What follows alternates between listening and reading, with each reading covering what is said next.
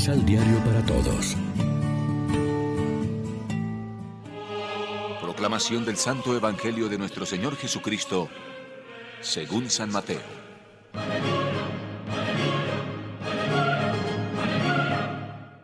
Les propuso otro ejemplo.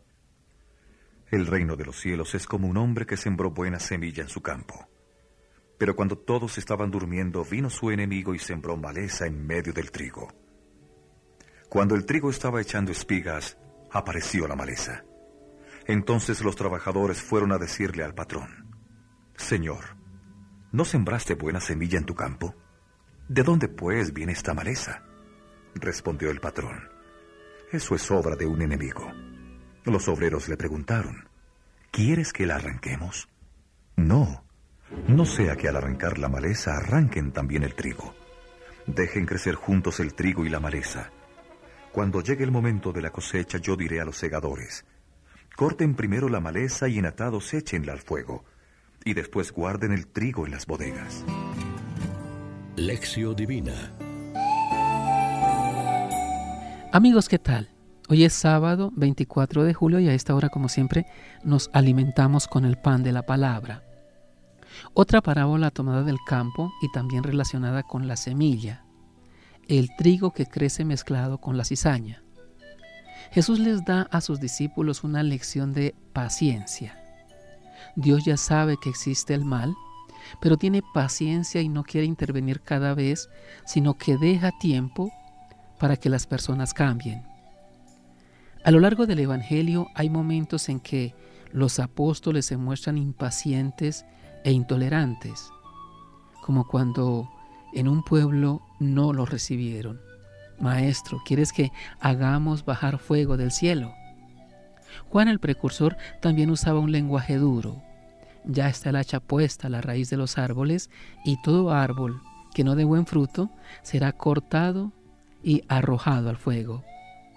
Pero Jesús mostró paciencia con los pecadores y contó la parábola de la higuera a la que el dueño, antes de darla definitivamente por estéril, le concedió tiempo para ver si daba fruto. En este tiempo y también en la iglesia y dentro de cada uno de nosotros conviven de momento el bien y el mal. Conviene que lo recordemos y no nos pongamos nerviosos. Jesús nos dice que hay quien siembra cizaña en su campo. Más adelante, Él mismo nos explicará la parábola. Él habla de un enemigo que actúa de noche no hay que extrañarse de que existan fuerzas opuestas al reino de Jesús. Hay que tener paciencia y ser un poco más tolerantes, no ser demasiado precipitados en nuestros juicios, ni dejarnos llevar de un excesivo celo, queriendo arrancar a toda costa la cizaña.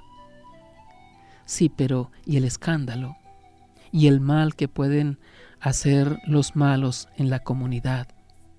No es que Jesús nos invite a no luchar contra el mal o que no nos advierta que hemos de saber discernir lo que es trigo y lo que es cizaña, lo que son ovejas y lo que son lobos, sino que nos avisa que no seamos impacientes, que no condenemos, ni tomemos la justicia por nuestra mano. Reflexionemos. Si Dios tiene paciencia, y concede a todos un margen de rehabilitación, ¿quiénes somos para desesperar de nadie y para tomar medidas drásticas con un corazón sin misericordia? Oremos juntos.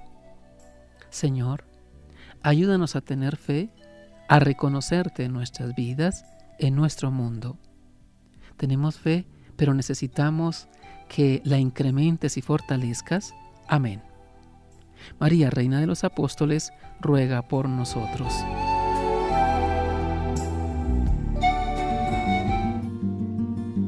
Complementa los ocho pasos de la Alexio Divina adquiriendo el emisal Pan de la Palabra en Librería San Pablo o distribuidores.